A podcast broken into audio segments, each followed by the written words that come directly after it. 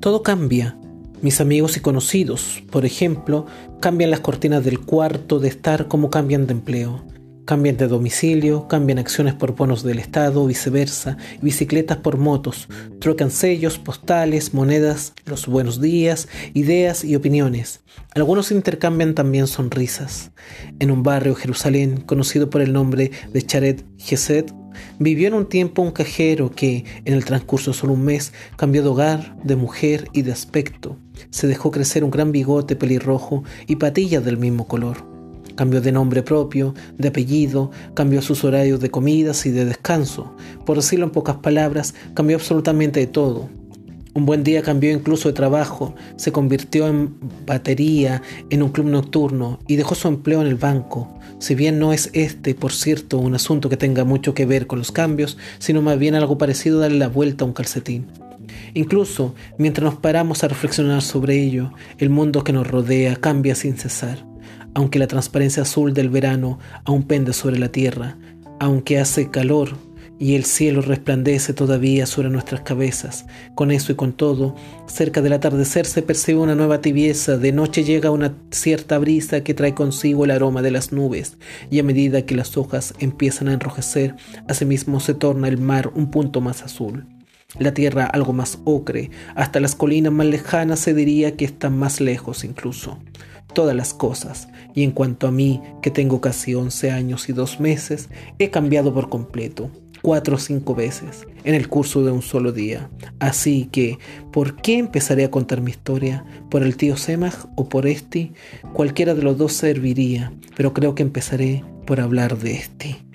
Así comienza la novela juvenil La bicicleta de Sumji de la escritora israelita Amos Oz, que será el capítulo esencial de aquí de Liberarte, donde los libros vuelan hasta llegar a tus oídos.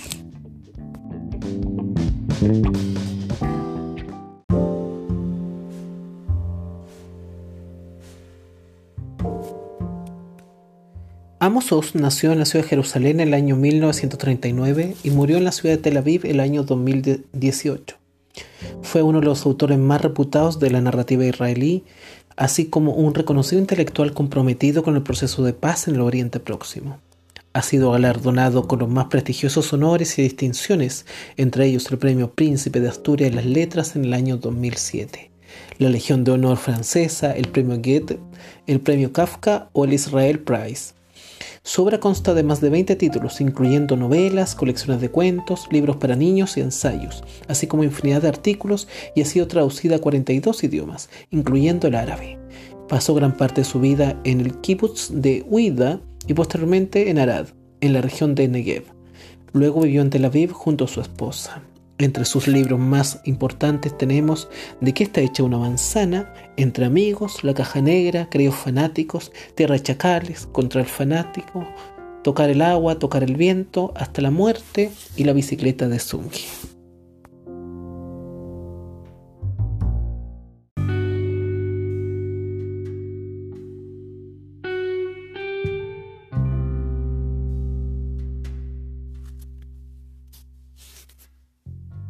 El protagonista de la bicicleta Sunji es un niño a punto de cumplir los 11 años que vive en Jerusalén y que debe aprender a madurar, a aceptar los cambios que entraña la existencia, a superar las frustraciones y adaptar los sueños a la realidad. Desde que estuve en tercero o cuarto, mi imaginación se vio catapultada por las montañas del Himalaya, esa sublime cordillera del corazón de Asia Aquella palabra maravillosa, Himalaya, en las frías noches de invierno, acurrucado bajo el calor de mi manta, la repetía una y otra vez. Con solo subir a las alturas del Moab, miraría al este y vería a lo lejos los picos cubiertos de nieve del Himalaya. Y luego abandonaría la tierra del Moab y viajaría al sur, a través del desierto de Arabia, por el estrecho de las lágrimas, hacia la costa del cuerno de África, y penetraría en el corazón de la jungla rumbo al manantial del río Zambeze, en la tierra de Ubangay Y allí completamente solo viviría en una vida libre y salvaje. Porque, claro está, Sunji desde cuyo punto de vista, en una narración en primera persona, se rememora la historia, no puede ir al Himalaya Vive en una Jerusalén bajo el mandato británico y tiene un padre severo. Su tío, Semach, le regaló una bicicleta que luego cambiará por un tren y después por un perro, y cuando el animal se le escapa, encuentra un sacapuntas. Un sacapunta que como prenda de amor, pues está enamorado de su compañera de clase, este. En la bicicleta de Sunji, que tiene mucho de novela de aprendizaje, nos encontramos sin duda con lo que Amos Oz señaló en su discurso al recibir el premio Príncipe de Asturias. Si adquieres un billete y viajas a otro país, es posible que veas las montañas, los palacios y las plazas, los museos, los paisajes y los enclaves históricos. Si te sonríe la fortuna, quizás tengas la oportunidad de conversar con algunos habitantes del lugar.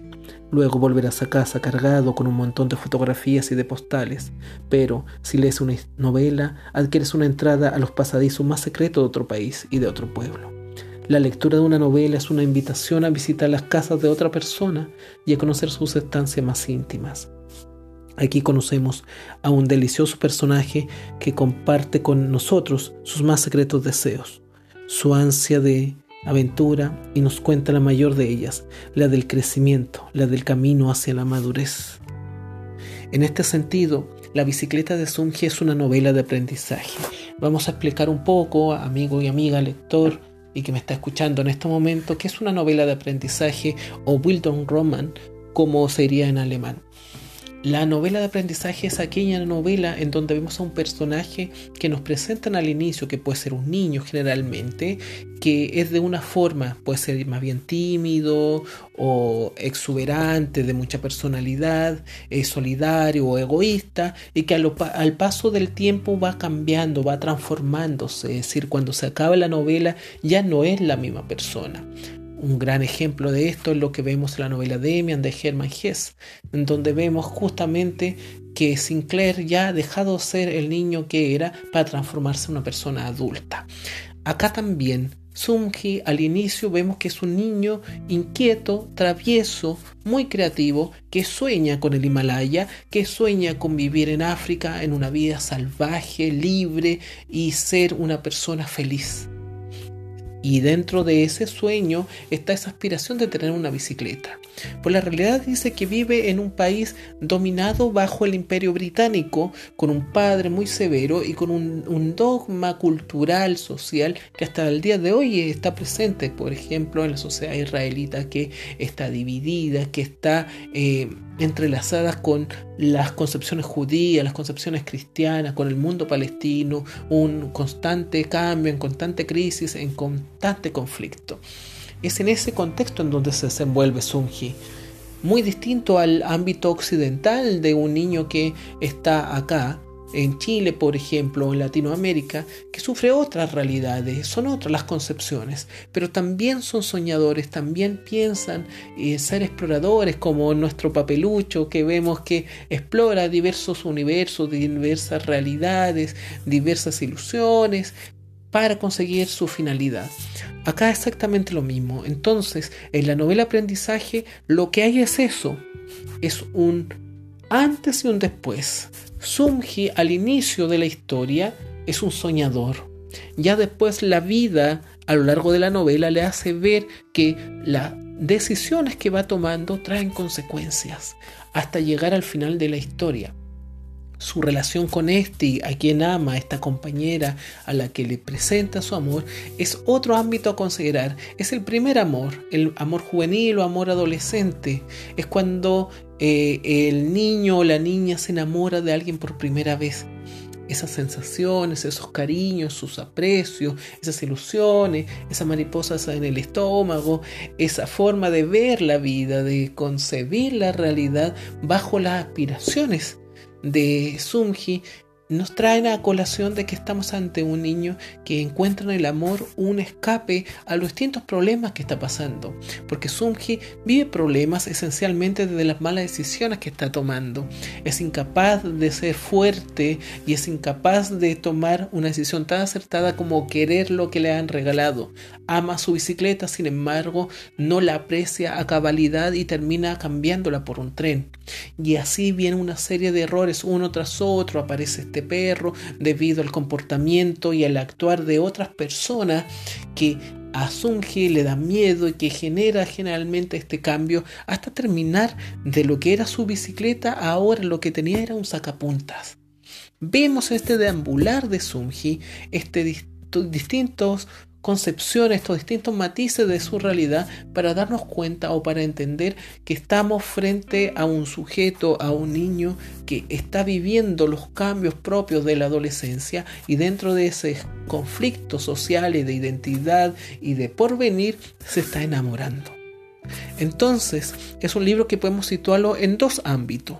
Por un lado, es este héroe juvenil que está surgiendo, que quiere deambular, recorrer el Himalaya, andar por África, vivir una vida libre, llena de aventuras, pero por otro lado vemos a este niño también que es más bien tímido, sometido a un padre autoritario, sometido a un gobierno que le debe culto y tributo a los ingleses, en donde no tiene mucho por donde elegir, y sometido también a que parte de sus amigos no lo tratan muy bien.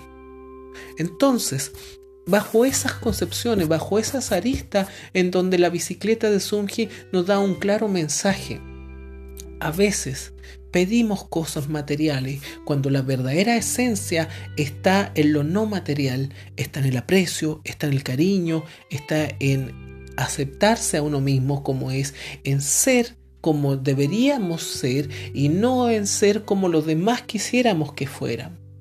Esa esencia es fundamental es comprender de que no solamente lo material hace a la persona ni provoca la felicidad, porque la llegada a la bicicleta es el inicio de la infelicidad en Sumji, es el inicio de los conflictos y es el inicio de los problemas.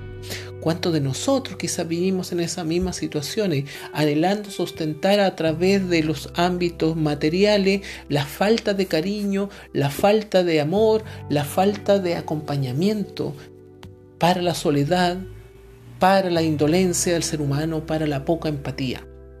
Esa es una gran lección que nos deja esta breve historia de Amos Oz, este escritor israelita, esta sensación de que estamos frente a un texto en el cual el protagonista vive la desdicha porque él pide y él sueña pensando que eso le hará feliz. Sin embargo, no le provoca la felicidad. ¿Por qué no se la provoca? No porque él la busque, sino porque él no aprecia lo que tiene, no es feliz con lo que tiene, no se da cuenta que ya desde lo que tiene él puede encontrar la felicidad. Y el hecho de buscar más es un camino más difícil. Sin embargo, al final de la historia, Sunji aprende eso, entiende su error, entiende que ya no importa si es una bicicleta, ya no importa si es simplemente un sacapunta, el regalo y el aprecio es dar su vida y entregarse tal como es a los demás, que es lo que realiza finalmente con este. Es una historia maravillosa, es una historia juvenil que nos deja grandes enseñanzas para nuestros tiempos, para darnos cuenta de quiénes somos o de quiénes deberíamos ser. En una sociedad cada vez más egoísta es fundamental leer estas historias, pues nos trae nuevamente a colación que todos somos niños y que todos debemos aprender y aprender bien, como lo hace Sumji aquí en este relato.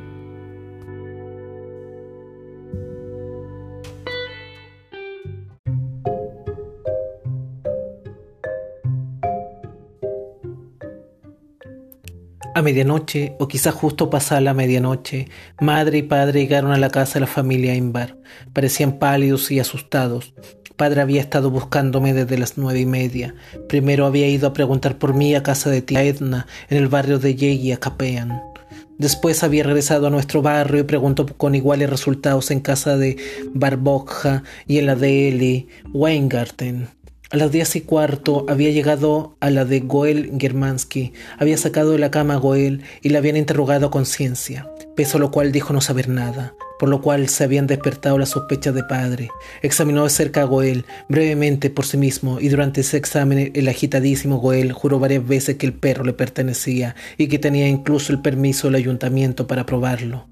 Padre le había despachado diciéndole, uno estos días vamos a tener otra charla, tú y yo, y continuó su búsqueda a través de la vecindad. Pero fue a eso la medianoche cuando supo por la señora Sonskin que estuve un buen rato sentado en los escalones de la tienda del señor Bailich. Lloriqueando casi, y que media hora después la señora Soskin había echado por casualidad un vistazo por entre la rendija de su persiana, y que aún me vio allí, y que entonces, de repente, el ingeniero Imbar había aparecido y se había llevado consigo al niño con palabras amables y promesas. Con la cara muy blanca y la voz muy baja y tranquila, padre dijo, Así que, al fin, aquí está nuestra joya dormido, sin desvestirse el chiflado, levántate por favor y ponte el jersey que tu madre ha llevado de casa en casa durante toda la noche para ti. Vamos directamente a casa y dejemos todas las explicaciones para mañana. En marcha.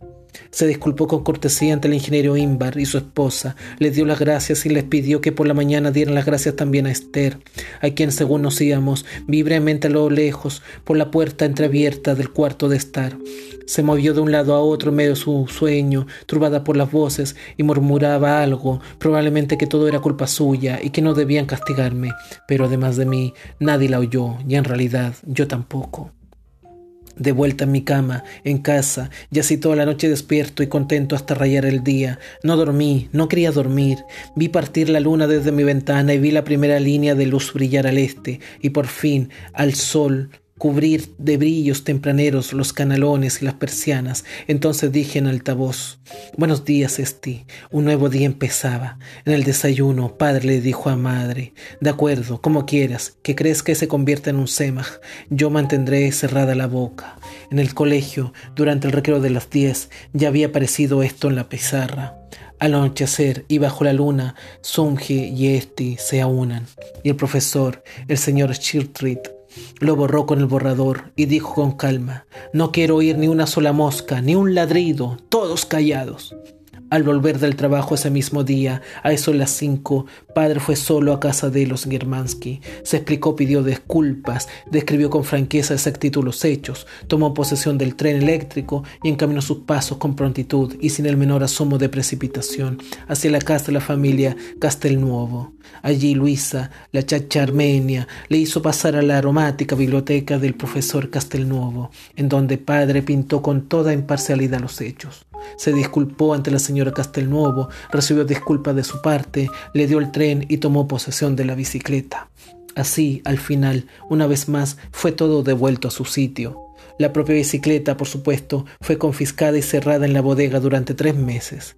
Pero ya he escrito como para el final del verano todo había cambiado, cómo nada permaneció tal como estaba, cómo acaecieron otros asuntos, pero estos tal vez pertenecen a otra historia.